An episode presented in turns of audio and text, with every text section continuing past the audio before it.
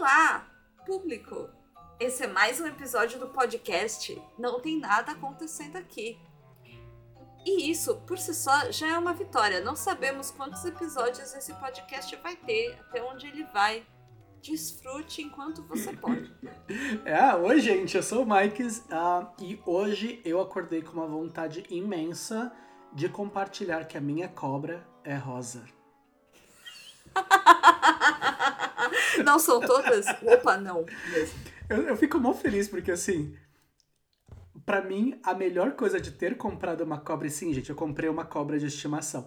A melhor coisa de ter comprado uma cobra de estimação é poder fazer essas piadas de quinta série e ser feliz com isso, porque eu não tinha amigos na quinta série para poder fazer essas piadas e agora eu posso, então é legal, yay! A, a pergunta que todos devem estar se fazendo agora é: o que diabos a sua cobra cor-de-rosa come? Uh.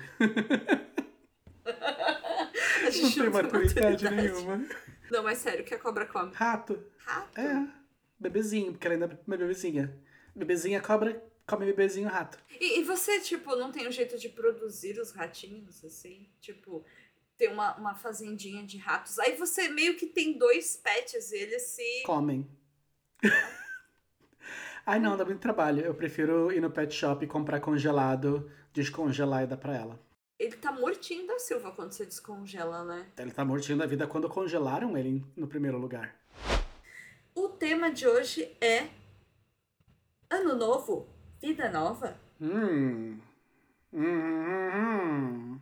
Porque, no geral, pelo menos para mim, tirando a parte de uhul, Natal, encher a boca de peru, Ano Novo, ver fogos, tomar umas, fazer xixi no mar a vida continua exatamente igual. É, eu acho que é mais um negócio in, interno de uf, a sensação de renovação para o novo. Então, é muito cultural isso. Porque quando eu estava no Brasil, eu tinha isso. Sabe? É, é, o, é o primeiro ano, o 31 de dezembro é tipo. Ok, tá na hora de, de lavar a alma e deixar tudo isso para trás e começar do zero, começar começar novo. Desde que eu tô morando nos Estados Unidos, isso não existe mais. Porque aqui não é uma grande coisa. Sabe, tem as festas, vê a bola cair, essas coisas todas, mas não é uma coisa que é, é normal.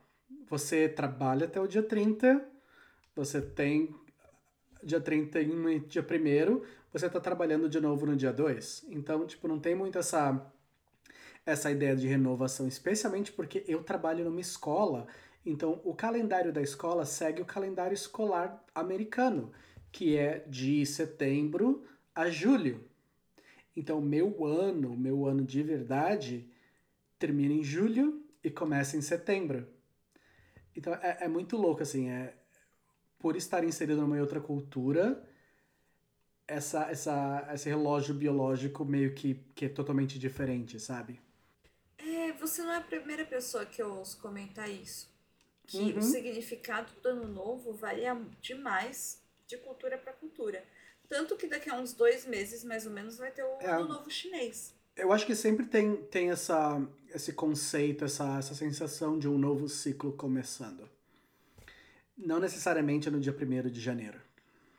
Sabe, esse novo ciclo começando acho que é muito importante sempre. E eu acho que, para mim especificamente, esse ciclo sempre foi meu aniversário ao invés do, do ano novo. Ano novo é sempre esse legal, essa sensação boa de uma festa e começar de novo.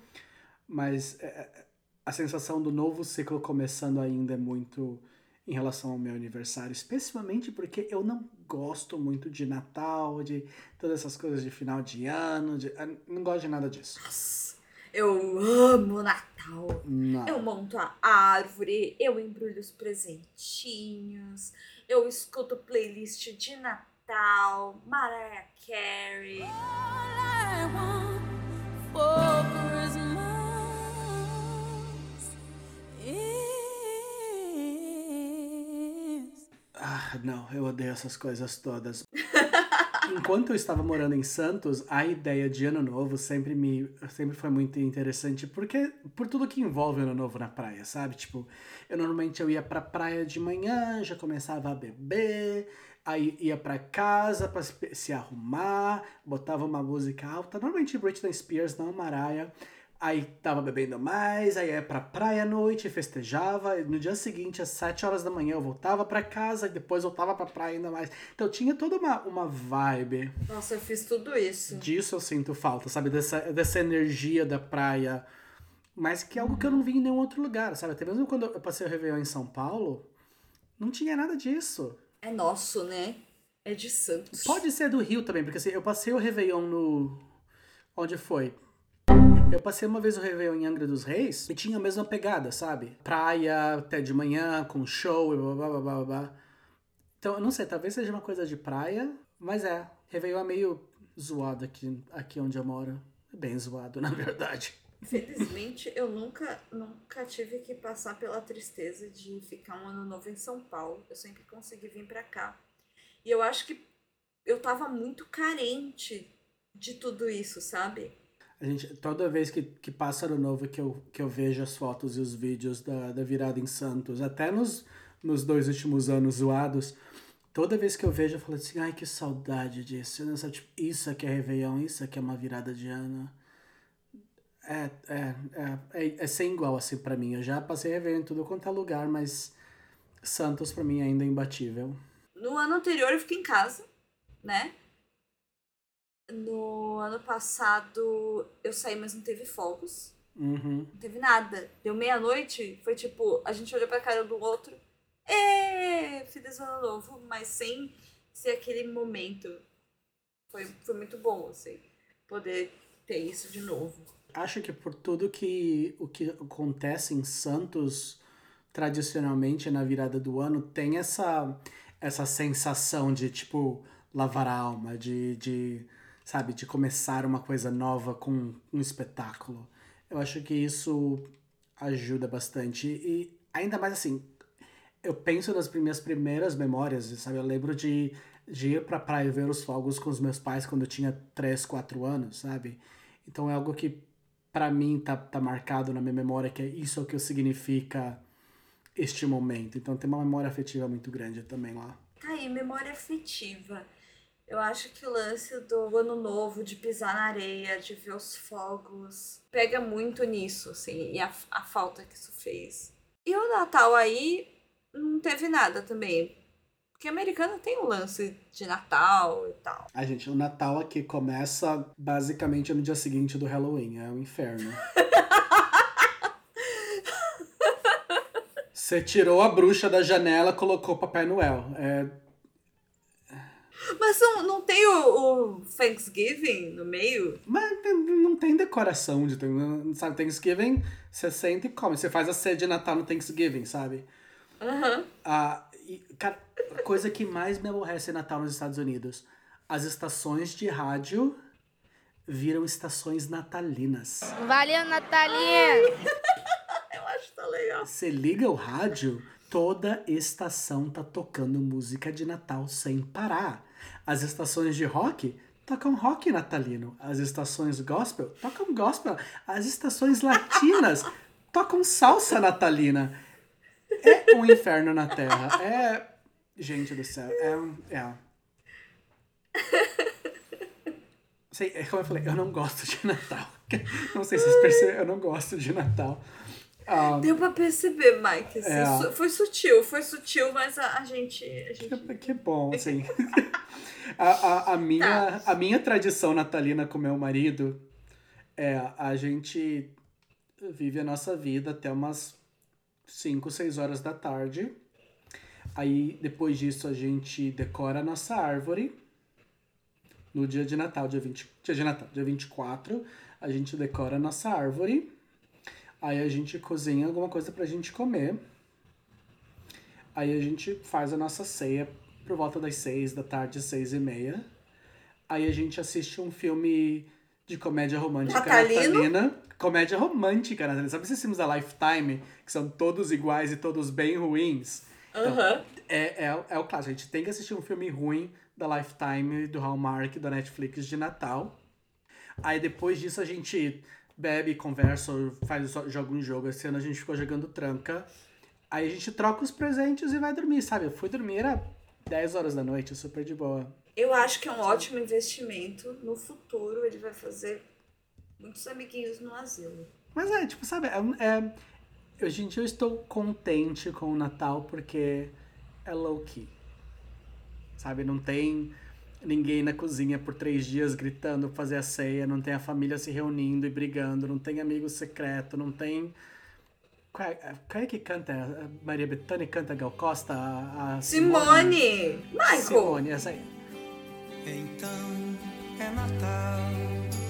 A gente não sei, mas não tem, não tem. Mas tem a Mariah Carey. Que eu também não escuto. então, sabe, tipo, é um, é, Ai, é um. Natal que assim, não fosse pelo filme de Natal, nem pareceria Natal, porque até nossa árvore não parece uma árvore de Natal, que a gente a gente decidiu fazer uma árvore da nossa história em vez de uma árvore de Natal. Ai, isso é tão Pois é, hipster. eu sei. É, a verdade é que o Natal, ele. Eu lembro, eu tenho ótimas lembranças do Natal de criança. Só que quando eu era grandinha, meio que minha família esfriou. Do tipo, ah, eles já estão grandes. Era um negócio muito xoxo. De tipo, a gente comia, Hum, ficava por ali, se tinha alguma lembrancinha, trocava. E cada um ia pro seu canto. E ficou assim por uns anos. Aí meu irmão começou a fazer filhos. Foi a melhor coisa que aconteceu para o Natal da família. Porque aí o Natal voltou a ter vida, então é. As crianças ficam ensandecidas, e é presente, é papel, e é brinquedo, e aí é muita comida, e todo mundo brincando, e aí voltou a vida, mas foi, foi isso. Foram as crianças que, que trouxeram essa animação de volta para todo mundo.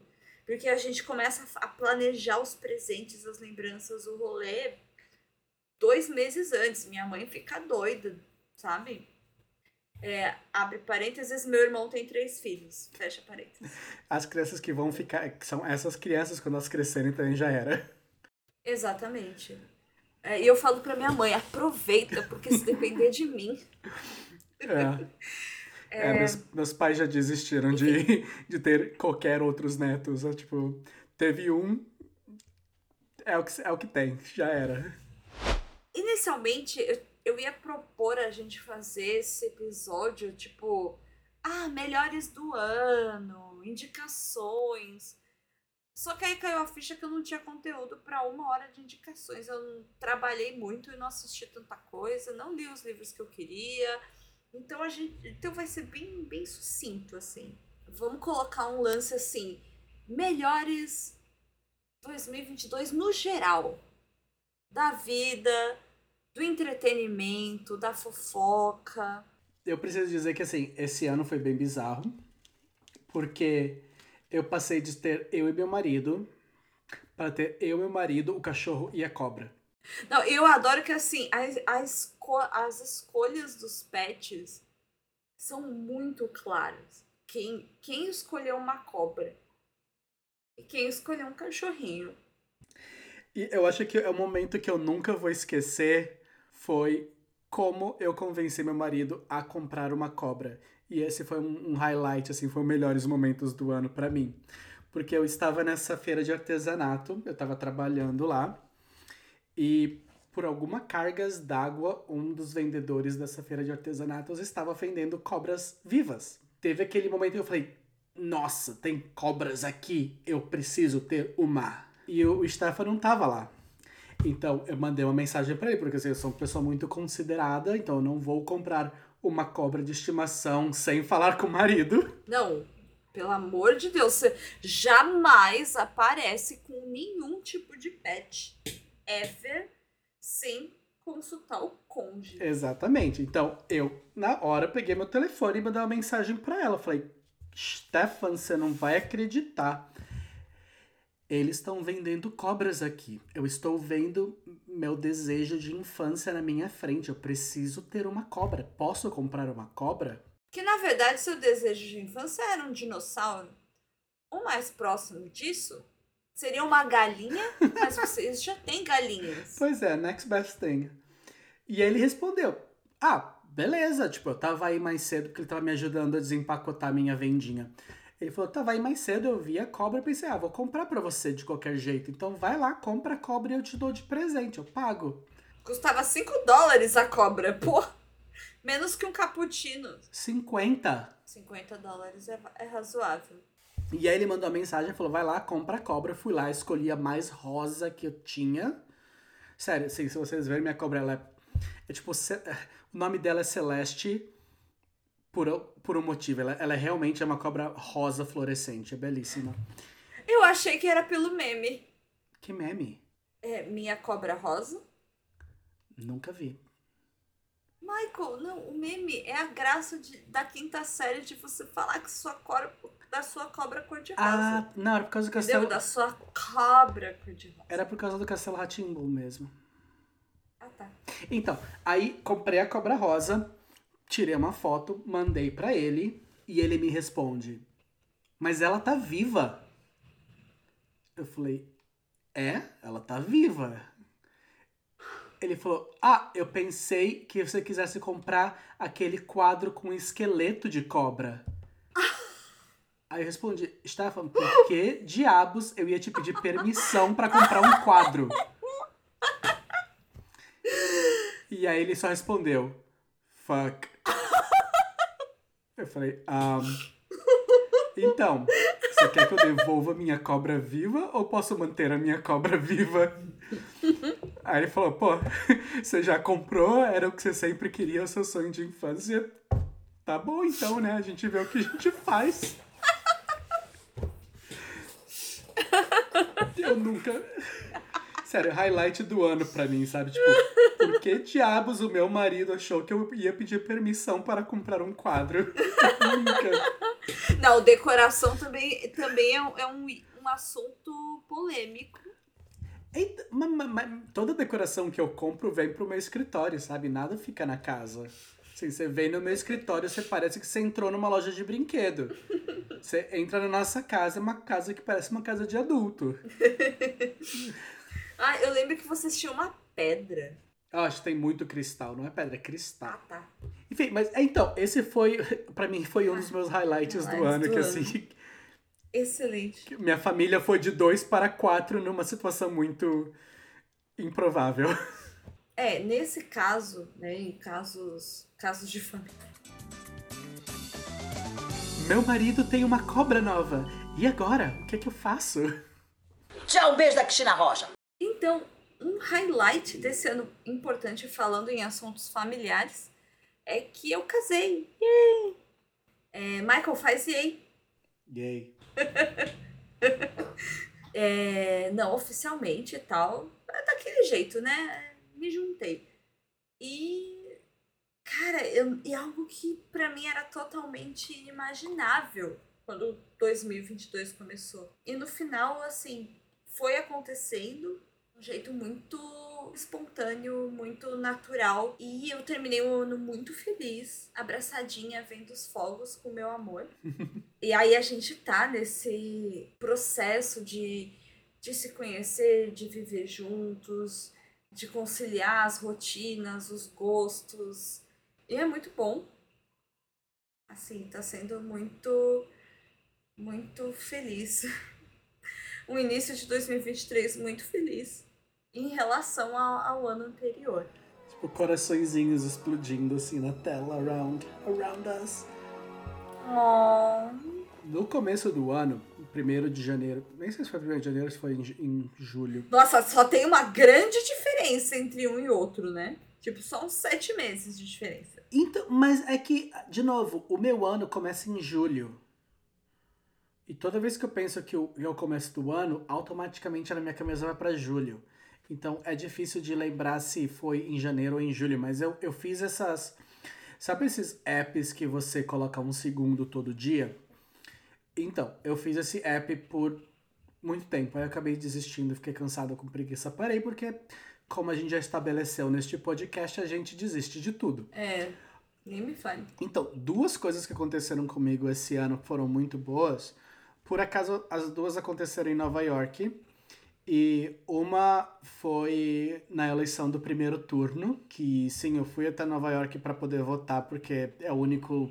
Tem dois lugares de votação nos Estados Unidos e uma delas em Nova York, que é pertinho de casa. Aí eu fui para lá para votar e foi assustador. Eu nunca fiquei com tanto medo nesse país quanto fiquei naquele dia. Assim, tinha eleitor de Bolsonaro por todo lugar, assim, tentando te impedir de votar. E assim, eu sou cara de pau. Então, eu fui com a minha camisa vermelha com um coração 13 estampado bem no meio, porque eu sou cara de pau. Tinha arrastão de bolsonarista te impedindo de entrar no local de votação. E quando você passava na fila e tentava entrar na votação, eles iam atrás de você te xingando com o telefone na tua cara, esperando uma reação, sabe? Foi assustador. Cara, que pragas. Eles são, eles são umas pragas, assim. Mas, sabe, aí você, o que você faz? Você reverte. Então, fui lá, cabeça baixa, não vou encher, não vou brigar, não vou dar motivo. Fui lá, meti o dedo no 13, saí de lá, obviamente, tinha um bar na esquina do local de votação. Eu olho no bar, vermelho. O bar tava lotado e de vermelho. Aí quando eu passo com a camisa, o pessoal do bar começa a batucar e gritar, falar, "Ah, é 13, é 13. Eu 13 é 13, é 13! falei, opa, aí que eu tenho que entrar. Entrei no bar, conheci uma porção de gente. A gente ficou bebendo até altas horas. Tipo, eu saí de lá umas 5 horas da tarde, bebendo com esse bando de estranho que eu conheci lá na hora. E a gente passou o dia inteiro falando de política, de filosofia, de. Sabe, de, de como que é imigrar, de mudar para os Estados Unidos e como esses- essas dificuldades de imigração. Ai, que foda. E na mesa que eu tava foi muito bacana, porque tinham três meninas, uma lésbica doutorada em filosofia que se formou por conta do projeto de financiamento de faculdade. Fies. FIES, esse que é o nome. E que conseguiu um, uma bolsa para fazer pesquisa em filosofia aqui nos Estados Unidos por causa do programa do governo também. Ciências sem fronteiras. E agora, agora ela, ela é professora doutorada de uma universidade aqui em Manhattan, sabe? E todo mundo que tava na mesa tinha essa mesma vibe de. Eram mulheres extremamente fortes, extremamente inteligentes, pós-graduadas, doutoras e os Cambau a quatro que estavam com carreiras muito bem sucedidas no Brasil. E todas elas vieram de, de famílias pobres no Brasil, sabe? E, e todo aquela, aquele momento, aquelas horas, batendo papo com ela e com as outras pessoas que estavam no bar, foi uma coisa que, tipo, me encheu de esperança e de. Cara, a gente tem gente foda nesse país, sabe? A gente tem muita gente boa nesse país que não se limita por causa do, de, de onde que veio. E, e isso é porque tem gente que tá lá lutando pela gente, sabe? E, e ter esse contraste de estar tá sendo impedido de votar pelos bolsonaristas e aí chegar num bar cheio de petista e ter essa, essa, essa comunhão foi, tipo, muito louco. Foi muito, muito louco. Então, eu ia deixar esse momento pro final, assim, de a ser, o momento da posse, né? De ver isso acontecer foi muito, muito emocionante, assim. Eu, eu lembro que eu chorei muito no primeiro turno, assim, de tipo, medo, medo. De, e se, e se, e se não der, sabe? Se não der bom. No segundo turno, assim, foi aquela sensação de alívio, sabe? De não, acabou, não é possível, acabou. No segundo turno eu não, não tive coragem, e muitas pessoas que eu conheço também tiveram medo, porque realmente você sente medo. Eu não fui, eu fui neutra, eu não fui de vermelho, eu não fui nada que indicasse assim, porque eu fui sozinha. Que é isso, você sente medo, sabe? Medo. Uhum. Porque eles são doentes, eles são psicopatas, eles são. é, Então, assim, o medo de sofrer uma violência foi muito maior do que a. Sabe, a vontade de expressar, né? É, sobrepõe o, o que seria meu direito de expressar como eu quisesse a minha opinião, meu ponto de vista, minha, minha posição. Mas eu não, não tive coragem, eu não tive coragem de, de sair na rua no- nos dias das votações Uhum. é porque era medo de realmente de apanhar, de tomar tiro, de sofrer qualquer tipo de violência, de ser hostilizada. Porque você vê, se eles fazem isso em Nova York, aqui, teve, teve no, no dia que, que o segundo turno foi decidido, teve gente que morreu, que levou tiro, que apanhou, que tudo, assim, tudo. O segundo turno foi um momento de alívio, highlight, assim, de uh, acabou. Mas o dia da posse, o dia primeiro, assim, eu passei o dia, não saí de casa, assim. Passei o dia vendo porque foi foi muito emocionante, foi foi lindo, foi foi é um momento de a palavra é essa, é esperança, assim, é esperança de que é, É. vai demorar tudo tudo que ele falou, sabe, tudo que o Lula colocou no discurso dele, assim, dá assim, dá é, dá uma, dá uma esperança de que de que, de que existe a partir de agora um conjunto de ações, né? Não, não depende, depende de muita coisa, claro, ainda vai demorar um tempo para conseguir resgatar. Foi, foi muito emocionante virar o ano desse jeito, assim. Esse medo que eu senti no dia da eleição, muito maior do que o medo quando eu senti na- nas passeatas do aumento da, da condução. Não sei se você lembra. Lembro, lembro. Sabe, tipo, eu tava lá no topo da ponte estaiada, gritando e, e andando, e assim, eu lembro que a gente tava com muito medo, porque na passeata anterior tinha tido tanque e exército indo pra cima de todo mundo, e a gente foi com muito medo disso. Mas o medo que eu senti dessa eleição foi muito maior, porque, sabe, lá a gente tava com medo de que talvez o exército fosse pra cima da gente, o que não foi, mas dessa vez eram indivíduos. Eram, eram pessoas que olhavam na tua cara e iam pra cima de você pra te atacar. É. E assim, sabe? Tipo, você tava lá no seu casulinho, assim, de boas, não falando, não fazendo nada, e eles viam em cima de você como se você fosse. E isso foi, foi muito assustador. Eu nunca tinha passado por isso antes. Foi, foi. Mas assim, de novo, tem a bosta, tem a parte ruim. Eu prefiro focar em tudo que teve de positivo depois, que, tipo, sabe, tipo, lavou a alma, assim, que Então, que rolê, que rolê incrível que você encontrou. É, é na galera do bar que eu quero estar, é a galera do bar que me representa, não é essa galera com, com arma na mão, assediando as pessoas na rua, que, tipo, isso não me representa, isso não é algo que eu quero pra minha vida, é aquilo do bar que eu quero na minha vida, é isso que eu vou ajudar a construir, sabe? Assim, é, é bem louco. É, O que a gente quer agora é que esses ratos voltem pro esgoto da onde eles saíram. E lá eles fiquem, sabe? É, exatamente. Então, e teve a, a segunda, a segundo highlight de Nova York. As pessoas que me seguem nas redes sociais sabem que eu, que eu faço muita foto, mas a verdade é que assim, eu não sou muito bom com a câmera, sabe? Tipo, a, a parte técnica de verdade, eu não, eu não domino muito bem. Eu tenho tentado aprender aqui e ali, mas eu nunca tive muita instrução nisso. E antes da pandemia, eu tinha decidido que eu ia fazer um curso de fotografia. Aí 2020 veio, eles cancelaram todos os cursos. Aí eu falei, cara, não vou fazer um curso de fotografia pela internet. Se- não- É, não. Finalmente, esse ano, eles abriram uma turma, eu consegui ir pra Nova York fazer um intensivão de fotografias com Peter Hurley. E, cara, esse cara é fenomenal, assim, ele é, tipo, top fotógrafo, ele fez as, as a, ele fez fotos promocionais pra Lost. Uh, pica. E eu passei três dias com esse cara.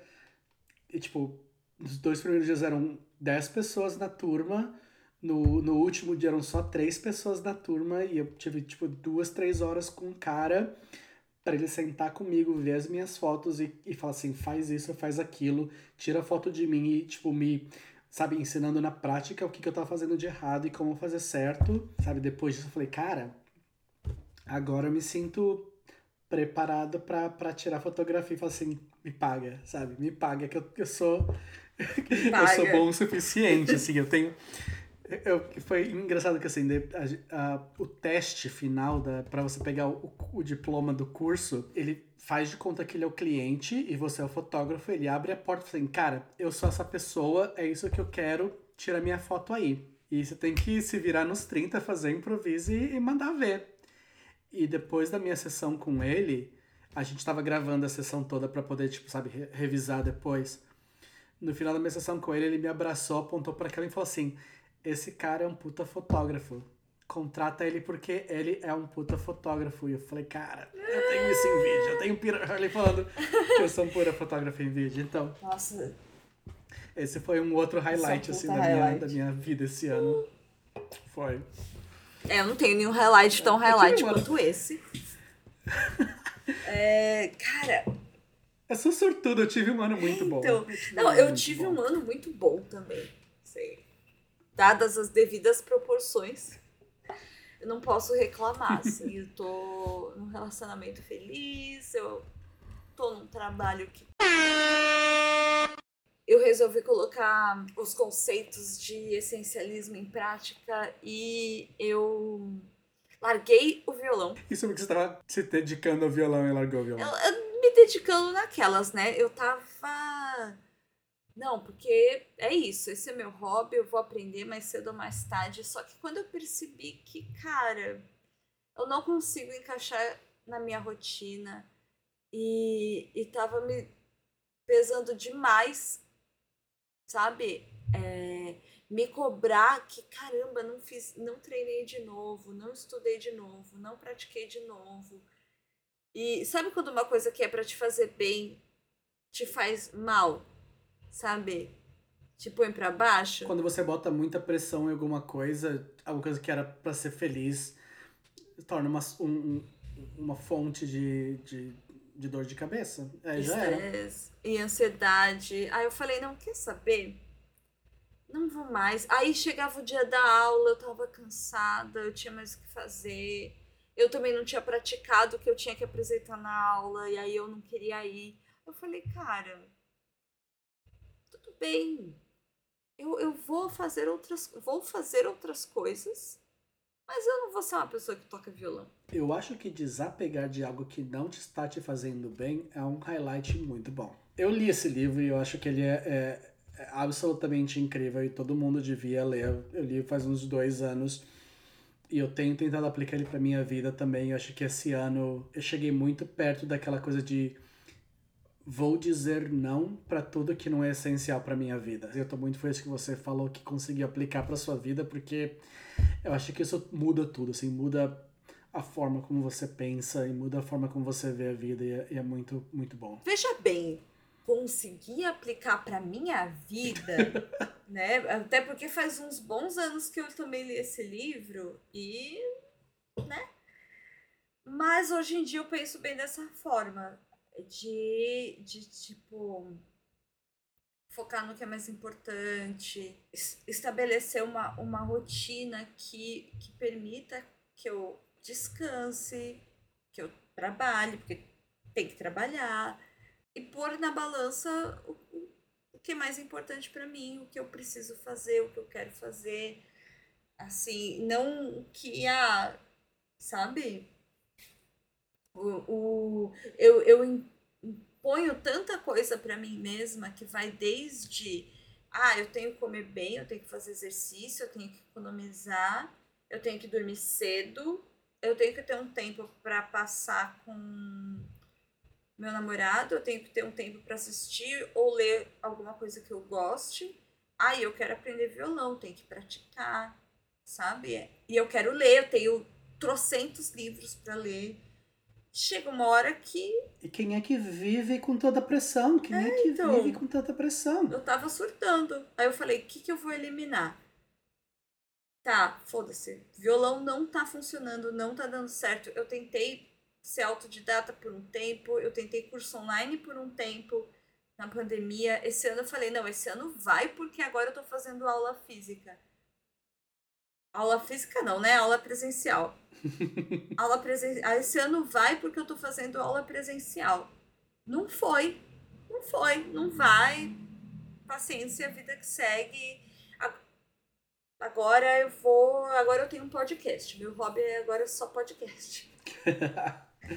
É, é, é, e acho que assim, é, é importante frisar que no, no livro do essencialismo eles falam que o importante para sua vida é saber estabelecer limites. E eu acho que é isso, sabe, tipo, não quer dizer que você vai fazer tudo não vai fazer nada, mas é que te você tem que aprender aos pouquinhos a estabelecer esses limites que te fazem viver uma vida mais saudável para sua sanidade mental. Então, é, eu acho que isso, isso você está fazendo muito claramente, sabe? Eu acho que isso é importante. Foi isso que eu, que eu fiz para mim também, sabe? Tipo, eu comecei.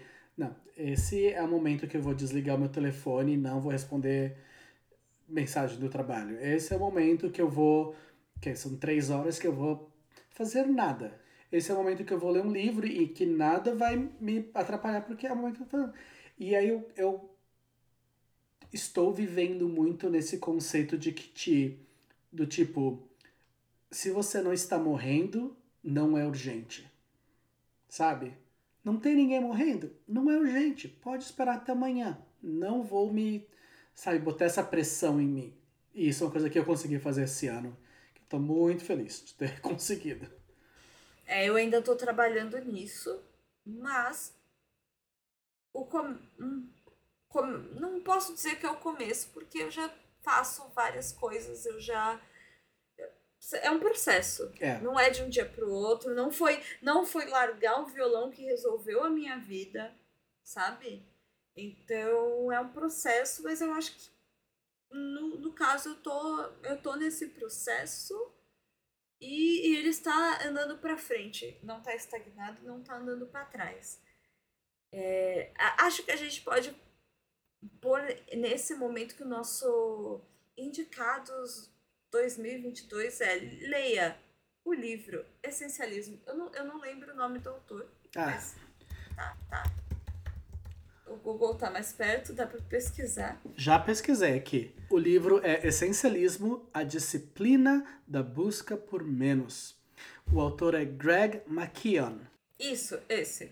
E é um, é um livro sensacional, pessoas. Procurem. ah, tem, tem em português, tem em inglês, tem virtual, tem em hard copy, tem audiobook, tem, tem tudo que você possa imaginar. É um livro bem bacana que fica a dica do- de nós dois para este, pra este episódio.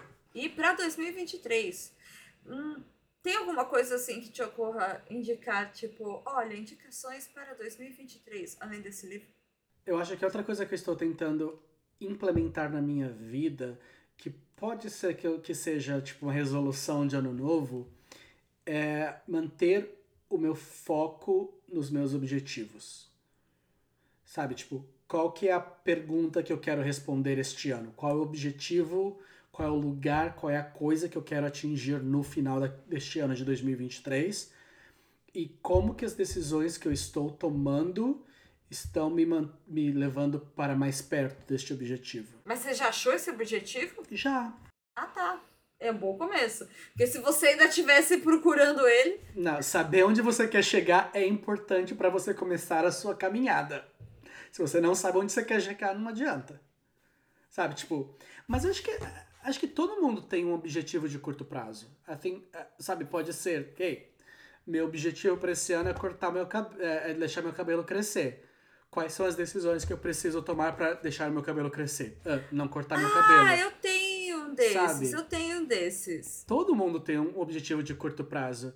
Ó, meu objetivo para esse ano é fazer atividade física três vezes por semana. preciso, curto, doable. Dá pra fazer. Sabe, tipo, é um, é um objetivo concreto, não é tipo, ah, este ano eu quero ser mais feliz. Tipo, oh, não. É é uma coisa que é tão abstrata que você não vai conseguir concluir, mas é um objetivo a curto prazo que você consegue concluir. E, e eu acho que é importante a gente lembrar que a gente tem que tomar decisões que nos levem mais próximo desse objetivo. E é isso que eu tô tentando fazer esse ano, sabe? Tipo, nessa vida louca, vida A, que a gente tem. Você re- reage o tempo todo, você toma decisões impensadas o tempo todo. É parar e pensar por um segundo. Isso tá me deixando levando mais perto do meu objetivo ou não? Se a resposta é não, ou talvez, escolhe outra coisa. Essa é a minha indicação pro ano. Abstrata, sorry. É, o, Então, o que eu tenho que se encaixa com isso é que, por exemplo, dentro de tudo que eu quero fazer, tá? Dropei o violão, quero fazer atividade física, quero econ- economizar, quero, né? É, estabelecer uma rotina. Você me deu outro dia a ideia do, do agendamento, do planejamento, né? Algo mais regrado. Para mim, por enquanto, é ter a, a consciência de que eu preciso ter uma rotina Uhum. sabe? De, de horário, horário para dormir, horário para comer, horário para para me exercitar, horário para ler. Todo esse conceito faz parte de do que eu estou fazendo para eu alcançar os meus objetivos. Então isso faz muito sentido para mim. É. É. Meu, meu objetivo pra esse ano é bem. É bem específico também, sabe? Tipo. É, se não quer falar, tudo bem, porque eu também não vou falar o meu. Eu saibam, eu tenho um plano grandes. Gra- Eu tenho um plano grande para esse ano. Vem aí, acompanhe o podcast para saber. Então, eu- o meu plano de curto prazo é bem simples, que é assim, eu quero uma vez por semana passar um tempo com um amigo e, sabe, não pensar em nada que não seja construir um momento de felicidade, um momento de leveza com aquela pessoa. Uma coisa simples, mas que nos últimos anos eu não consegui fazer, porque sempre tinha a reunião, ou o casamento, ou o problema, ou eu tava cansado, ou tinha aquele filme. E agora o que, que eu fiz foi construir todo um, um- uma rotina de vida que me deixa tempo suficiente para poder exercer isso. Então, esse lance de não é possível fazer mais tempo. A gente, todo mundo tem o mesmo tempo. Uhum. e distribuir ele de uma forma consciente já é o primeiro passo. É. Porque se você meio que só vai, quando você vê, já foi, já acabou o dia. Uhum. E quando você vê, já passou uma semana, um mês. É, distribuir o tempo com consciência, para mim, hoje está fazendo toda a diferença em evitar me sentir frustrada de não ter realizado tudo que eu precisava, tudo que eu queria, sabe? É, e tem uma coisa muito, muito boa também de um outro livro que eu gosto bastante, que se chama Resiliência. Assim, se você ainda não percebeu, a gente gosta de livros de autoajuda. Não só. Não só, obviamente, não só, mas eu acho que tem, tem valor nesses livros. Esse livro Resiliência, ele foi escrito por um, um cara da Marinha Americana que lidou com estresse pós-traumático e se ferrou na vida, e tava cheio de, de problemas com alcoolismo, tentou se matar, escambau a quatro, e ele se puxou desse fundo do poço e, e começou a descobrir a própria força dele, e aí ajuda outros veteranos a não irem pelo mesmo caminho, sabe?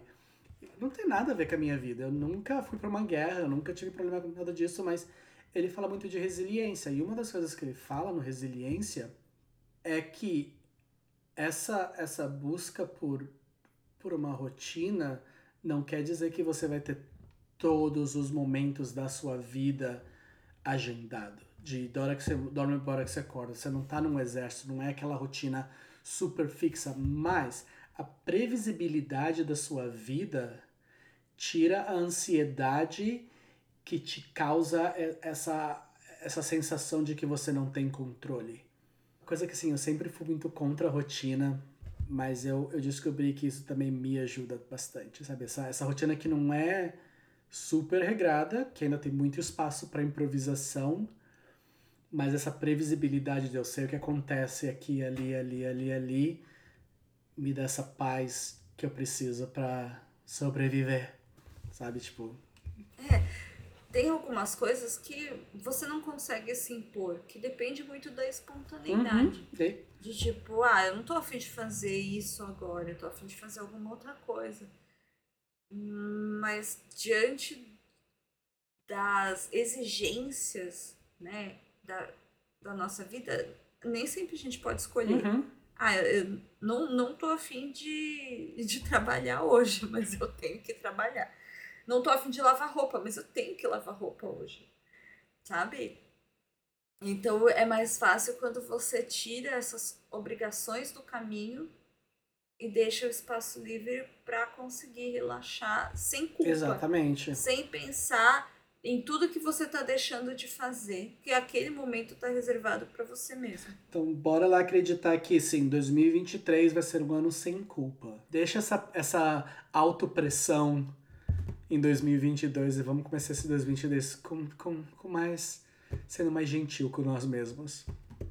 É, você vê, é, esse episódio, é, a proposta dele era realmente não ter um roteiro, não ter uma pauta.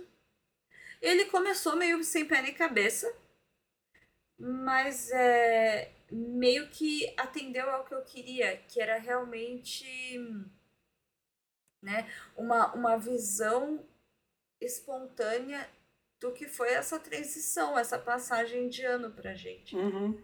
Por mais que, que não tenha sido é, essa mudança de ciclo tão marcada para mim, para você, quanto é para outras pessoas, é, eu não tenho nenhum tipo de superstição, ou para mim não, não tem nenhum lance religioso envolvido. Mas é, é bem isso, é, uma, é um momento de transição, de planejamento, né, de, de estabelecer novas metas, renovação. Tem, tem muitos significados. É, é, um, é um grande momento de reflexão. Acho que por hoje é só, pessoal. E para encerrar, vamos dizer tchau. Voltamos em breve, Ou não. mas não, não se apeguem à cronologia dos episódios, mesmo. Tá? E para encerrar, valeu, Natalina! Ah, beleza, eu vou assumir que isso é um meme brasileiro. E então eu tô por fora e não faço nada que seja, mas valeu, Natalina! e a gente se vê, a gente se vê, a gente se ouve no próximo episódio, gente. Tchau. Tchau! Wish you a reggae Christmas and a reggae